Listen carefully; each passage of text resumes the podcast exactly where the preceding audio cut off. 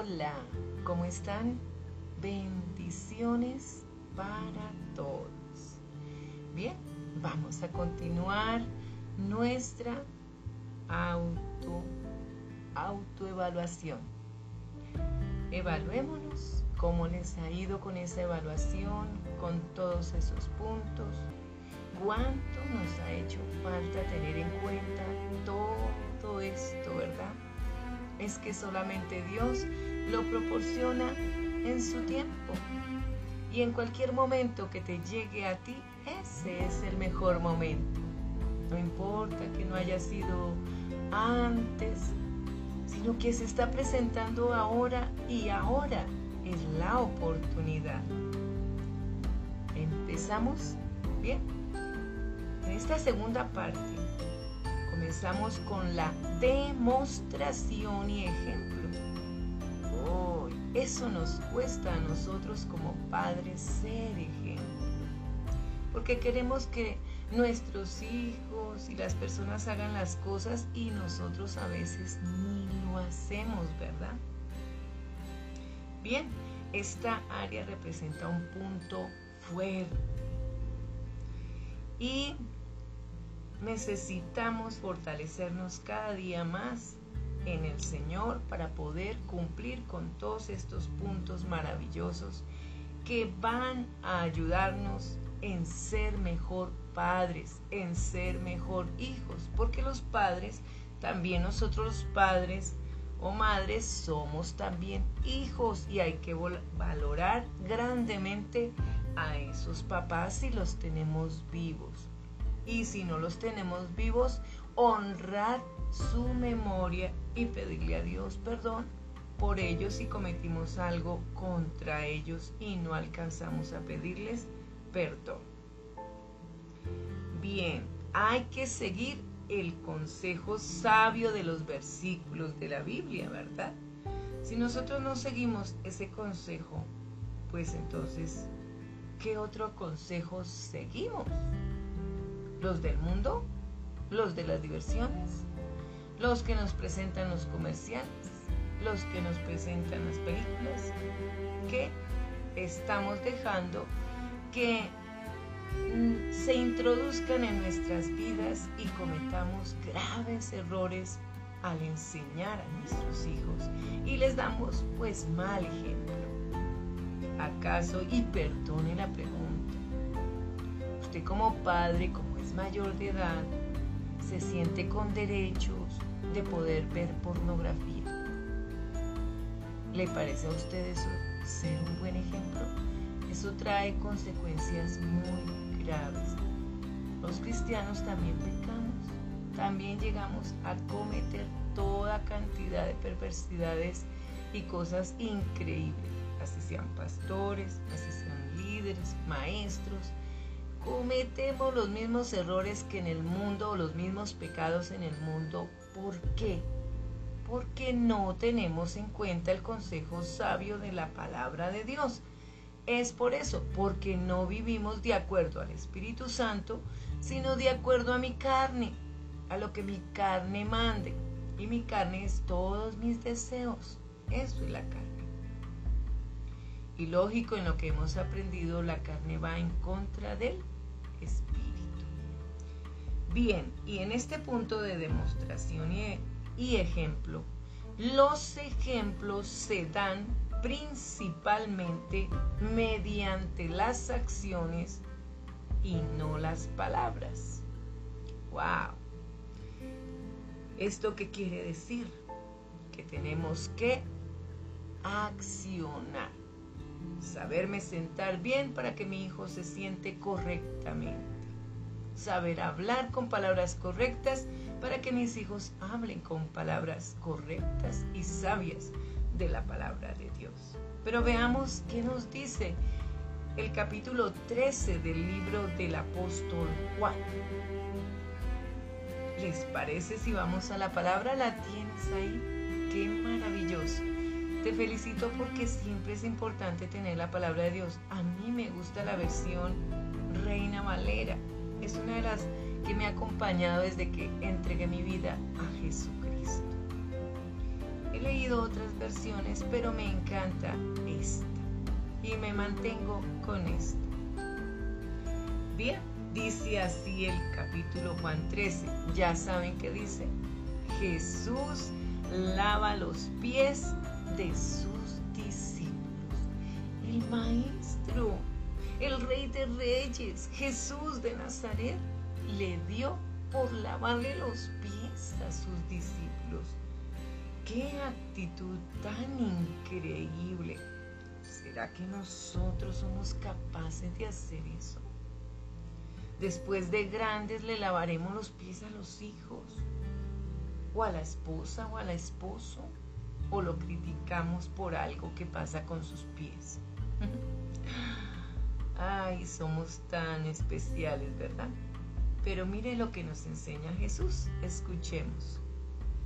Antes de la fiesta de la Pascua, sabiendo Jesús que su hora había llegado para que pasase de este mundo al Padre, como había amado a los suyos que estaban en el mundo, los amó hasta el fin.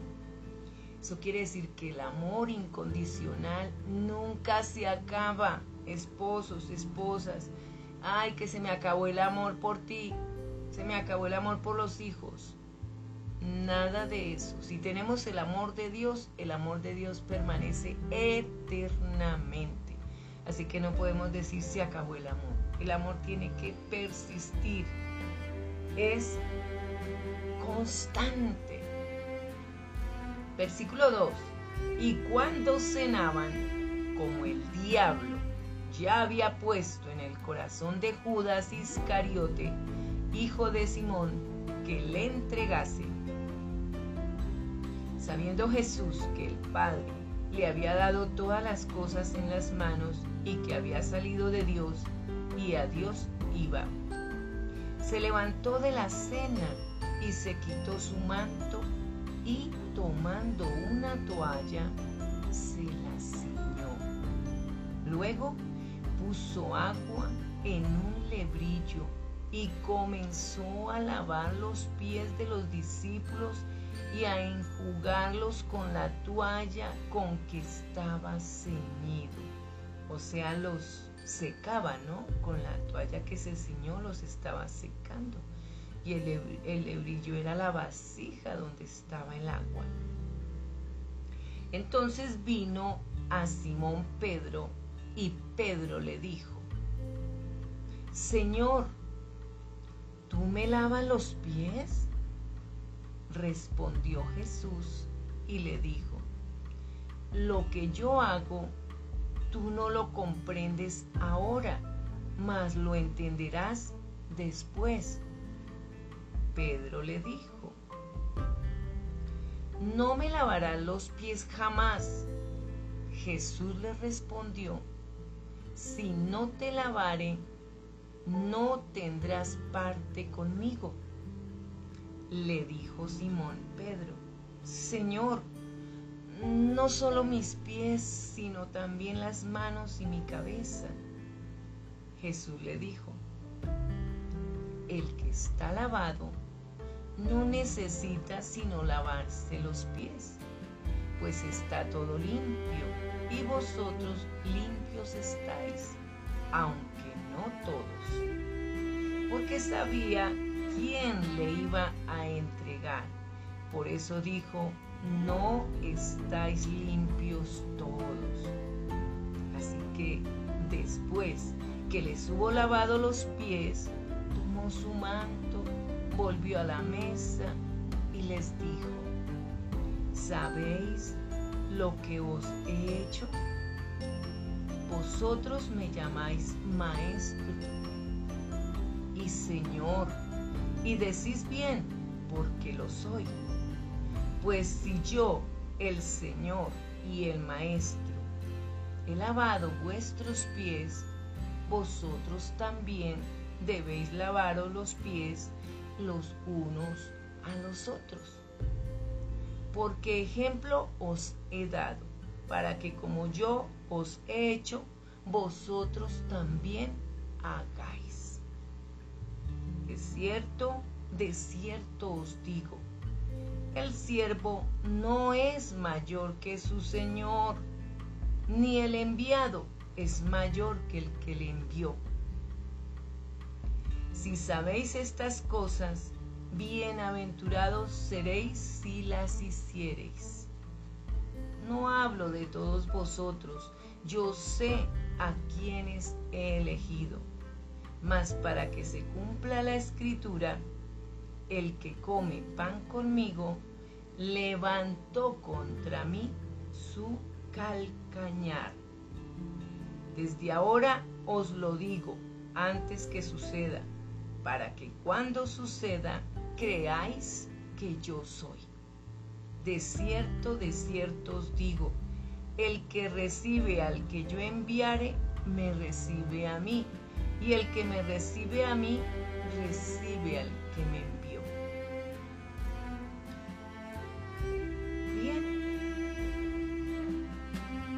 ¿Qué significa esto?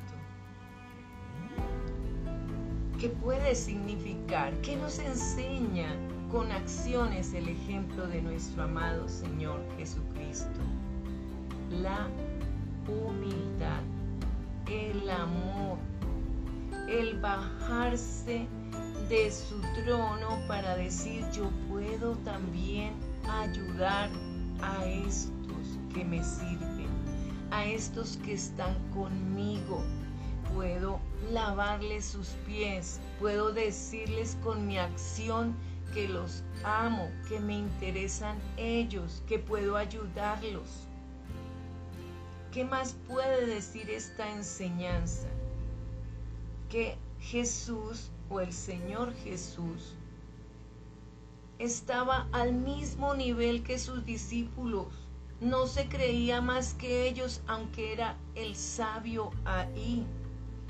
Jesucristo le gustaba compartir con ellos sintiéndose en el mismo nivel con ellos.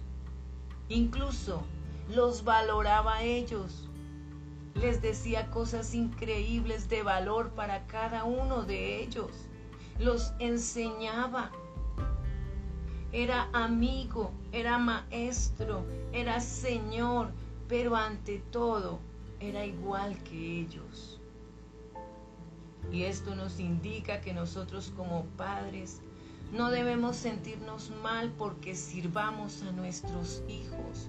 Ellos también nos van a servir a nosotros y también nos están sirviendo de alguna manera para quienes los hijos estén sirviendo a sus papás y eso es maravilloso y loable y tendrá recompensa de parte de Dios.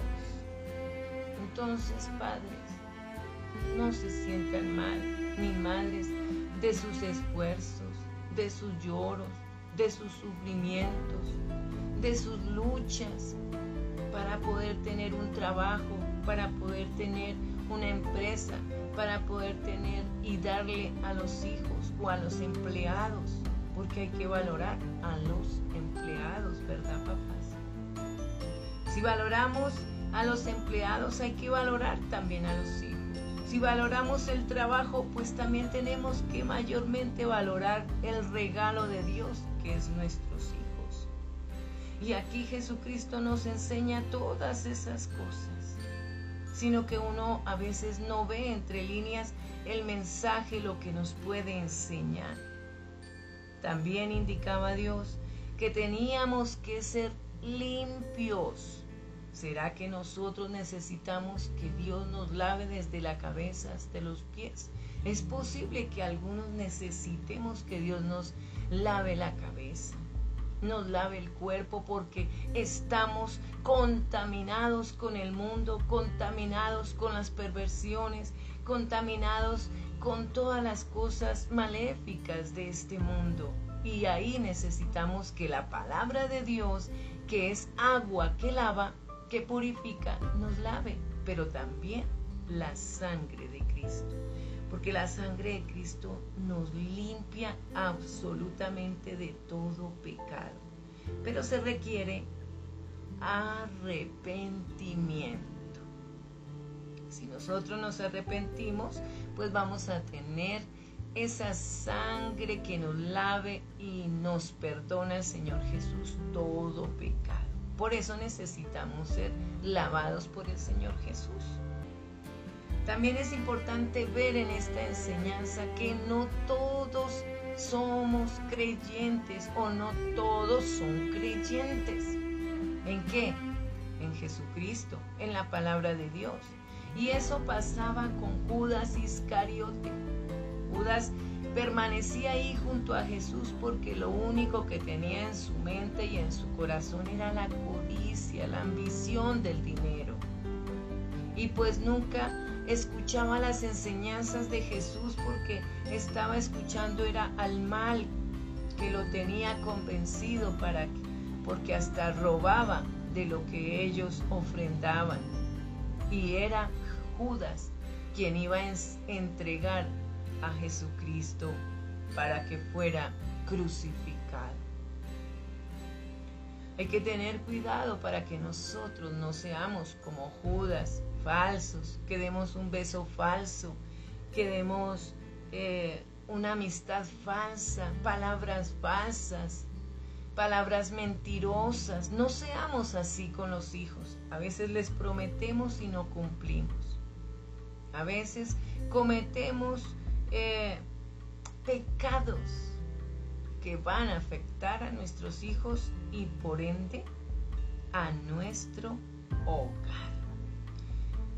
Bien, parece que yo siempre me extiendo un poco, pero eso lo pone el Espíritu Santo. Les cuento que yo esto no lo preparo. Eh, voy estudiando y el Espíritu Santo me va diciendo qué escribir, qué hacer. Lo digo porque me interesa es eso, escribir de acuerdo a lo que el Espíritu Santo ponga en mi ser, porque la verdad la sabiduría viene de Él. Entonces hay otro punto importante que es, y es, es injusto esperar una conducta que no se explica ni modela primero. Les repito, es injusto esperar una conducta que no se explica ni modela primero. Entonces, hay que tener conductas y modales, ¿verdad? De ahí viene la palabra, la palabra modelar. Y de ahí viene modales. ¿Cómo son tus modales? ¿Cómo son tus acciones? Bien, en el libro de Juan capítulo 13.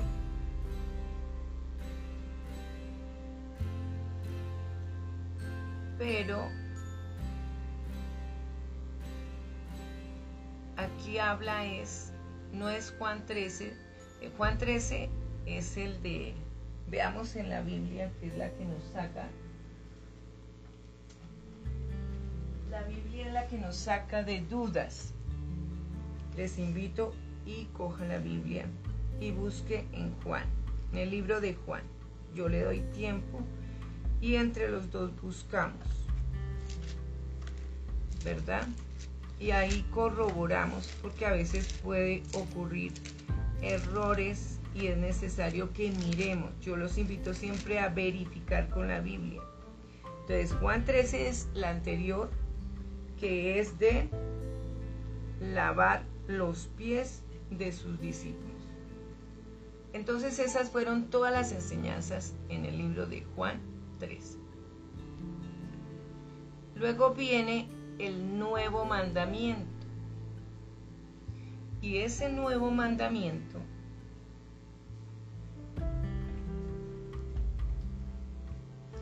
dice así la palabra de Dios, porque la palabra de Dios es poderosa. Entonces, cuando hubo, cuando hubo salido dijo Jesús.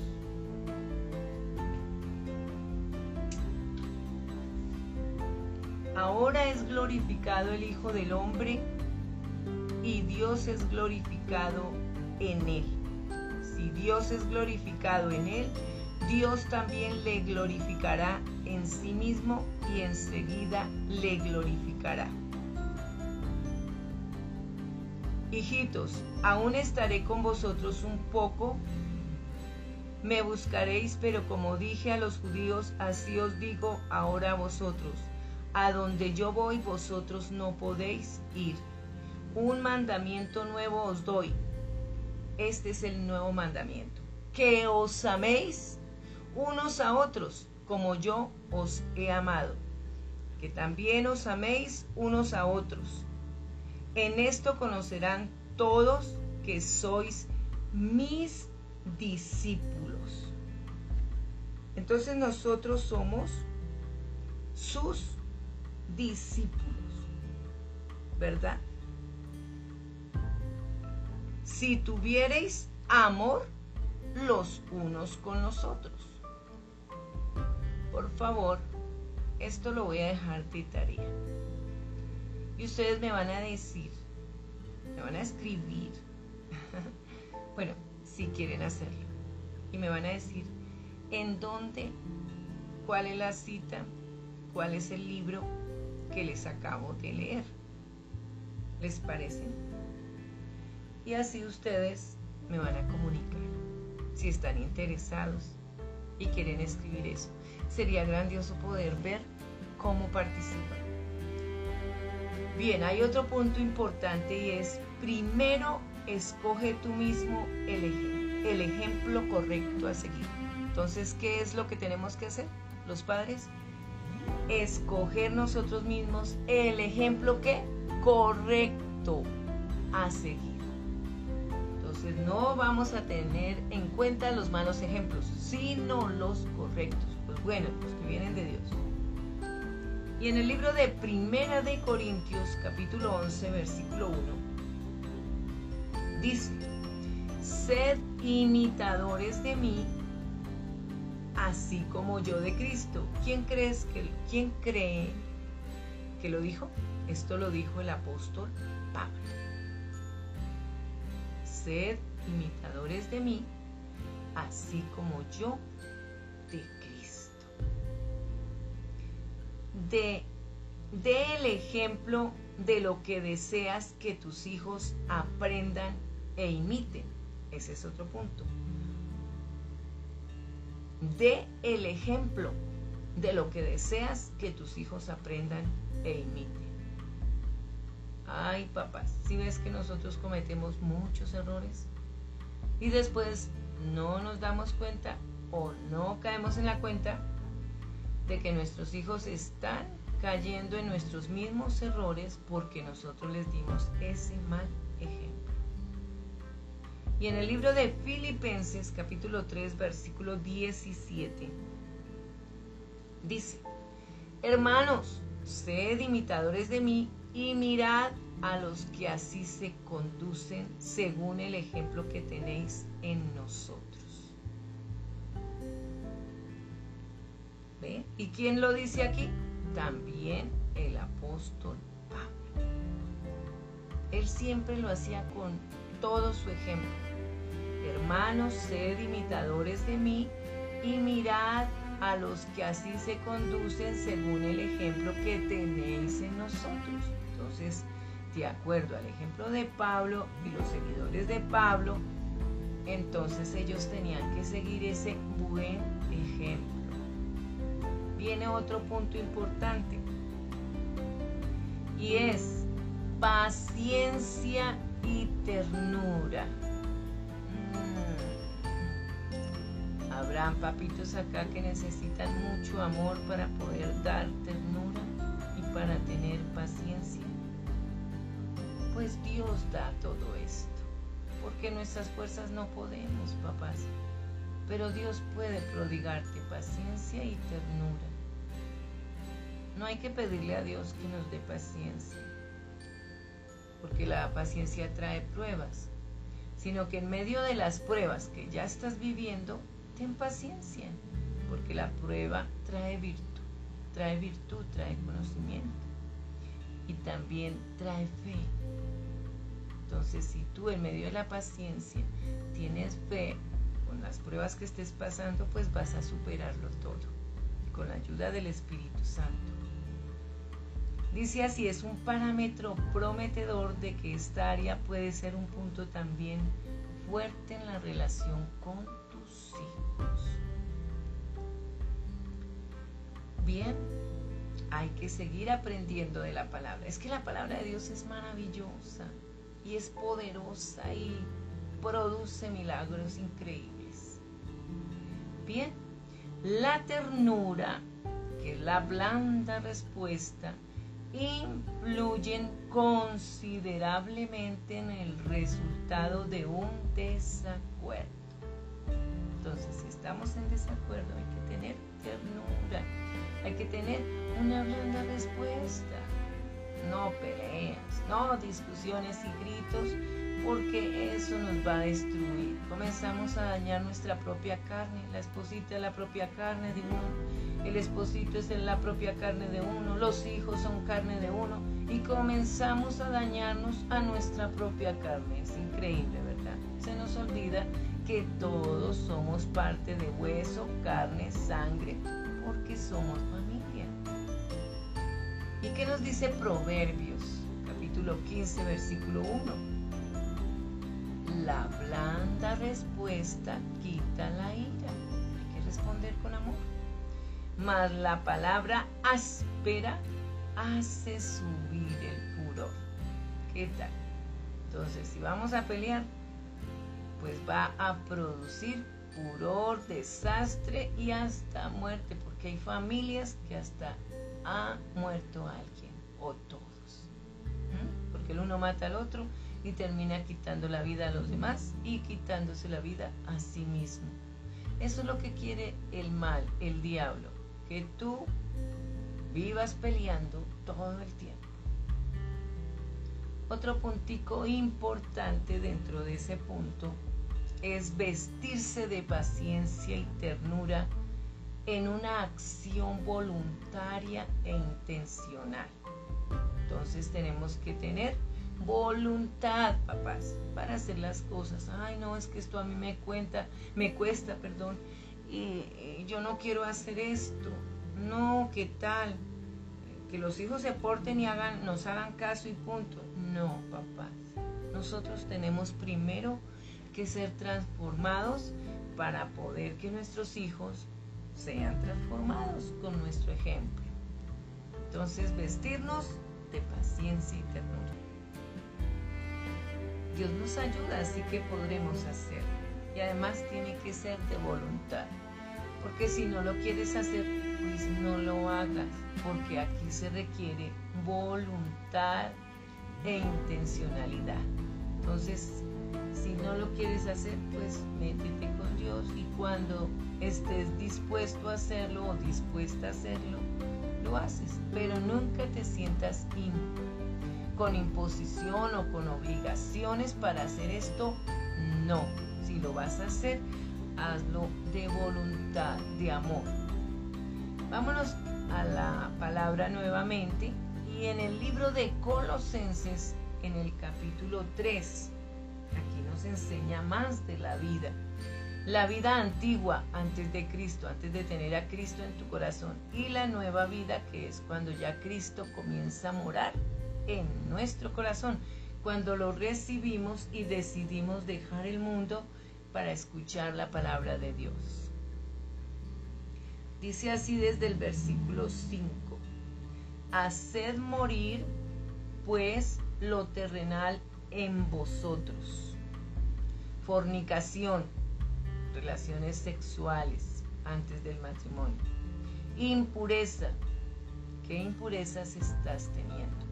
pasiones desordenadas, malos deseos y avaricia, porque esto es idolatría. Cosas por las cuales la ira de Dios viene sobre los hijos de desobediencia,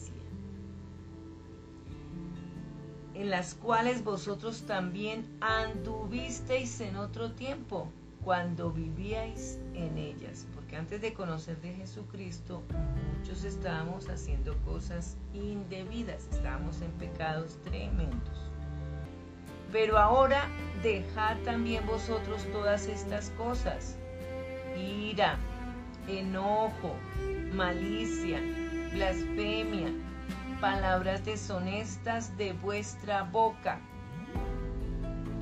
No mintáis los unos a los otros, habiéndoos despojado del viejo hombre con sus hechos y revestido del nuevo, el cual, conforme a la imagen del que lo creó, se va renovando hasta el conocimiento pleno, donde no hay griego ni judío, circuncisión ni incircuncisión, bárbaro ni escita, siervo ni libre, sino que Cristo es el todo y en todos.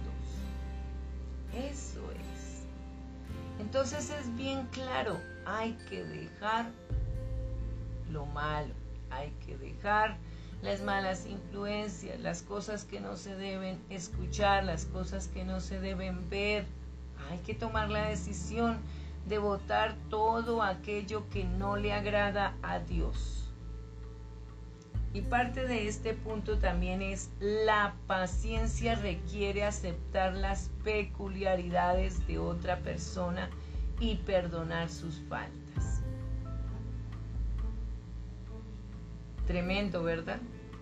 Entonces nosotros tenemos que aceptar que las personas fallan, que las personas todas tenemos defectos y hay que perdonar porque todos tenemos defectos y también a nosotros nos tienen que perdonar.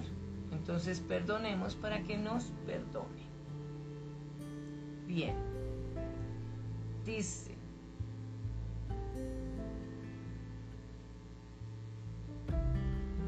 vestíos pues como escogidos de Dios, santos y amados de entrañable misericordia, de benignidad, de humildad, de mansedumbre, de paciencia. Ahí es la continuación, ¿no? Soportándoos unos a otros y perdonándoos unos a otros si alguno tuviere queja contra otro. De, la manera que Cristo os perdonó, así también hacedlo vosotros. Y sobre todas estas cosas, vestíos de amor, que es el vínculo perfecto. Y la paz de Dios gobierne en vuestros corazones, a la que asimismo fuisteis llamados en un solo cuerpo y ser agradecidos. La palabra de Cristo mora en abundancia en vosotros, enseñándoos y exhortándoos unos a otros en toda sabiduría, cantando con gracia en vuestros corazones al Señor con salmos e himnos y cánticos espirituales. Esos son los cantos que deben estar en nuestro corazón y salir de nuestra boca, no otra clase de cantos. Cuando, bueno, hay cantos que sean aprobados por Dios para cantarle a la esposa, para cantarle a los hijos, pero no cantos que en el mundo se escuchen y y con unas letras terribles que para nada edifican, ¿verdad? Y todo lo que hacéis, sea de palabra o de hecho, hacedlo todo en el nombre del Señor Jesús, dando gracias a Dios Padre por medio de Él. Aquí está toda una enseñanza de valores y esto lo hace el apóstol Pablo. Él se preocupó por nosotros y dejó escrito estas cartas. Y en el Colosenses 3 nos enseña todas estas cosas buenas que son valores y principios que Él aprendió de parte del Señor Jesús por medio de su palabra y hay que ponerlo en práctica con nuestros hijos, con las personas que nos rodean. Es necesario hacerlo.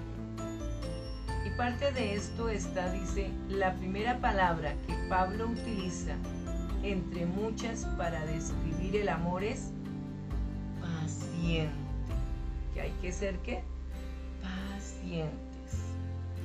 Bien, y aquí también Pablo nos habla en Primera de Corintios capítulo 13, versículo 4 al 8. Y es acerca del amor, la preeminencia del amor. El amor, aquí está todo el significado de lo que es el amor. El amor es sufrido, es benigno, o sea, no hace daño. El amor no tiene envidia, el amor no es jactancioso, no se envanece, no hace nada indebido, no busca lo suyo, no se irrita, no guarda rencor, no se goza de la injusticia, mas se goza de la verdad todo lo sufre, todo lo cree, todo lo espera, todo lo soporta. El amor nunca deja de ser, pero las profecías se acabarán y cesarán las lenguas y la ciencia se acabará. O sea, el amor permanece. Tremendo, ¿verdad? Pero quien quiera decir que ama a sus hijos debe valorar, tener en cuenta la preeminencia del amor. Versículo 4 al 8. 1, 2, 3, 4, son cinco versículos que nos dice qué es el amor. Y tenemos que tenerlos en cuenta todos los días para preguntarnos, ¿realmente estoy amando a mi esposo? Realmente estoy amando a mi esposa, realmente amo a mis padres, realmente estoy amando a mis hijos. Porque aquí nos podría decir, wow, yo no estoy sintiendo amor por mis hijos, ni por mi esposa, ni por mi esposo. Pero si usted tiene estos valores de la preeminencia del amor, entonces usted sí está amando, porque tiene a Cristo y porque se está esforzando. Le felicito en gran manera porque eso es difícil, pero se logra cuando se decide hacerlo voluntariamente. Otro punto importante y es sostén y aliento. El sostenimiento, la provisión y el aliento, o sea, sostén y aliento es algo también importante. Hay que mantenerse firme y progresar. El aliento se ofrece según la necesidad del receptor. ¿En qué momento damos aliento a quien lo necesita? Al esposo, a la esposa, a los hijos, a los papás, a las amistades, a empleados, a gente de la calle cuando estamos dando aliento. En Efesios capítulo 4, versículo 29 nos dice el apóstol Pablo, ninguna palabra corrompida salga de vuestra boca, sino la que sea buena para la necesaria edificación, a fin de dar gracia a los oyentes. Tremenda, ¿verdad? Y a veces dejamos que salgan las malas palabras y estamos destruyendo. Cada vez que salen malas palabras, papá o mamá o hijos, estamos destruyendo nuestra vida, nuestro futuro, nuestras generaciones, porque trae consecuencias. El sostén les recuerda a tus hijos que no tienen por qué enfrentar las dificultades solos. Porque nosotros estamos para apoyar, para ayudar a proveer en lo que se pueda. Siempre estaremos dando algún sostenimiento, ¿verdad? Incluso a los padres, si los tenemos. Incluso a alguien que lo necesite. Eso es magnífico. Y en Eclesiastés, este libro sí es de Salomón. Capítulo 4, versículo 9 al 2. El rey Salomón fue el escritor, el autor de Eclesiastés como de Proverbios. y cantares. Mejores son dos que uno, dice el versículo 9 al 12, vamos a leer, porque tienen mejor paga de su salario, porque si cayeren el uno levantará a su compañero, pero hay del solo, que cuando cayere no habrá segundo que lo levante. También, si dos durmieren juntos, se calentarán mutuamente, mas ¿cómo se, se calentará uno solo? Y si alguno prevaleciere contra uno, dos le resistirán, y cordón de tres dobleces no se rompe pronto. Bueno, aquí hay varias cosas sabias e importantes. Siempre, Jesucristo siempre mandaba a sus discípulos de dos en dos, porque siempre es bueno que haya alguien que le acompañe. A veces se tiene solo un hijo pero qué bueno es que tengan dos, que al menos diga el hermano, ay, no soy hijo único, tengo una hermana. Es muy chévere que existan dos. Para un matrimonio, qué bueno es que esté la pareja y no solita ella o solito él. Por eso Dios cuando hizo al hombre dijo, no es bueno que el hombre esté solo. Y también hablaba respecto de la mujer, no es bueno que la mujer esté sola y por eso creó el matrimonio. Hombre y mujer, varón y hembra, los creó Génesis.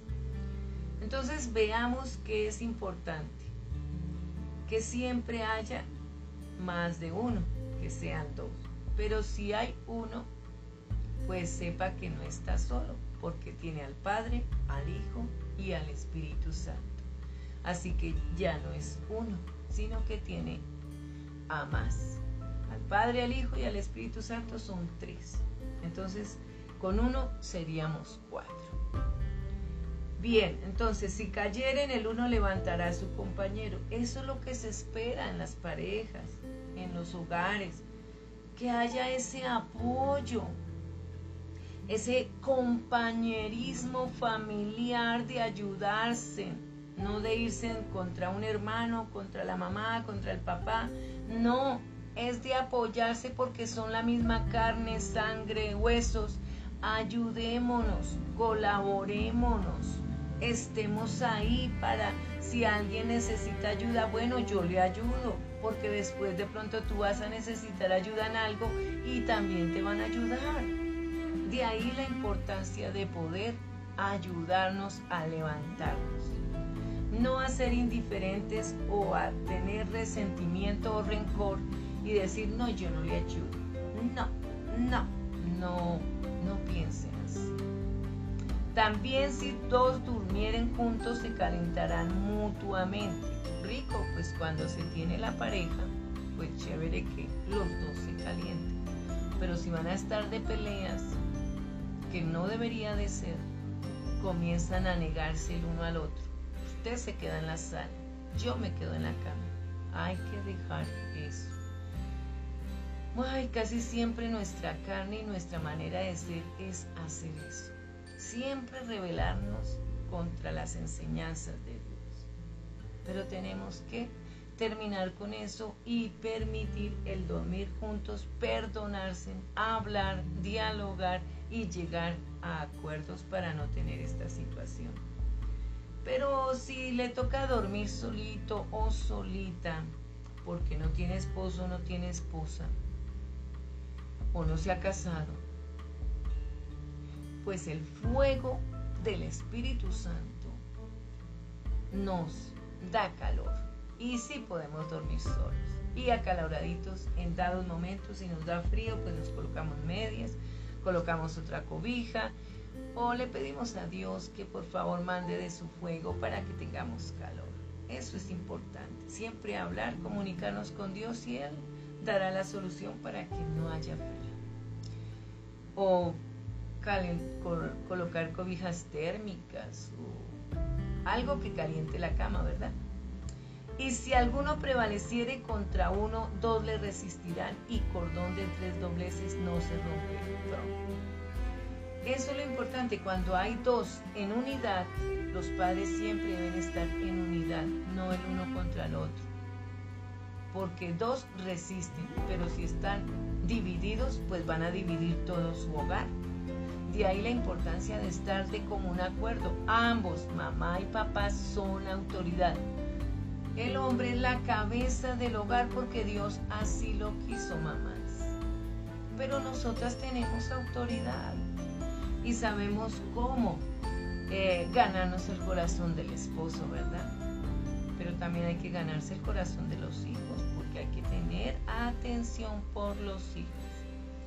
Y cordón de tres dobleces no se rompe pronto. Si hay ese amor de unidad como familia, nada los va a romper. Nada. Nada. Absolutamente nada. ¿Por qué? Porque están unidos. Y eso es lo que Dios quiere.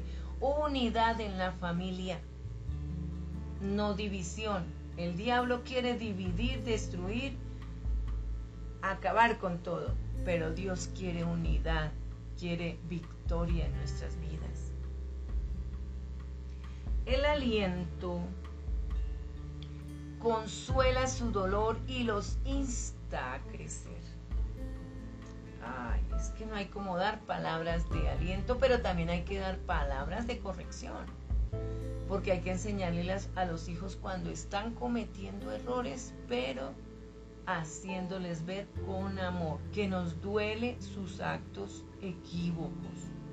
Pero en casi todos los momentos hay que animar a los hijos, escribirles mensajes de ánimo, darles audios de ánimo, porque eso los consuela y los ayuda a seguir adelante en sus pesares, en sus tristezas, en sus depresiones, en sus cosas que de pronto llegan a sus vidas que los hacen sentir mal. Y qué mejor que reciban al papá y a la mamá dándoles palabra de aliento y que cuenten con nosotros los papás. Y también nosotros los papás pues también necesitamos de los hijos que nos den aliento, que nos den palabras, que nos den eh, momentos de ánimo, bendiciones de parte de ellos. Eso es importante también. Por eso es que nosotros como padres damos el ejemplo para que ellos también lo hagan.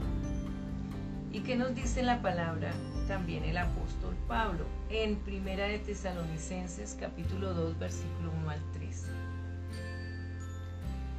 Porque vosotros mismos sabéis, hermanos, que nuestra visita a vosotros no resultó vana, pues habiendo antes padecido y sido ultrajados en Filipos, como sabéis, tuvimos de nuevo en nuestro Dios para anunciaros el Evangelio de Dios en medio de gran oposición, porque nuestra exhortación no procedió de error, ni de impureza, ni fue por engaño sino que según fuimos aprobados por Dios para que se nos confiase el Evangelio, así hablamos, no como para agradar a los hombres, sino a Dios, que prueba nuestros corazones. Porque nunca usamos de palabras lisonjeras, como sabéis, ni encubrimos avaricia. Dios es testigo. Ni buscamos gloria de los hombres ni de vosotros, ni de otros, aunque podíamos seros carga como apóstoles de Cristo.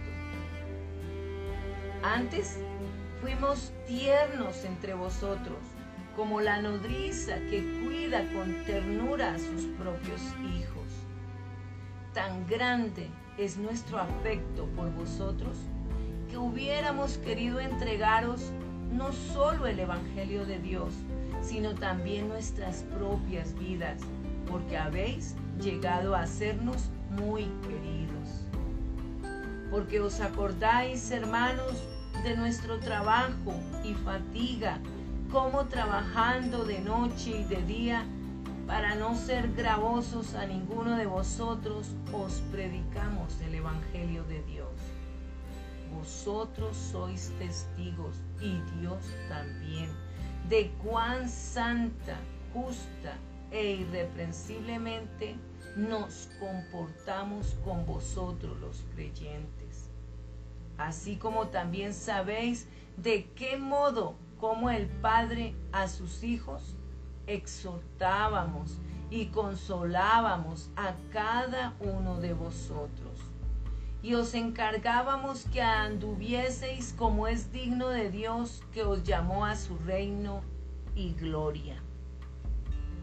Lo cual, también nosotros sin cesar damos gracias a Dios de cuando recibisteis la palabra de Dios que oísteis de nosotros, la recibisteis no como palabra de hombres, sino según es en verdad la palabra de Dios, la cual actúa en vosotros los creyentes. Qué mejor ejemplo y grandioso que este. El apóstol Pablo era una madre, era un padre, amaba a todos con sincero amor y con luchas y con esfuerzo y trabajo en gran manera. Y, nos, y enseñaba de una manera entregada, dispuesto siempre a lo que necesitara la gente. Les bendigo y continuaremos con la tercera parte de Evaluándonos. Un abrazo.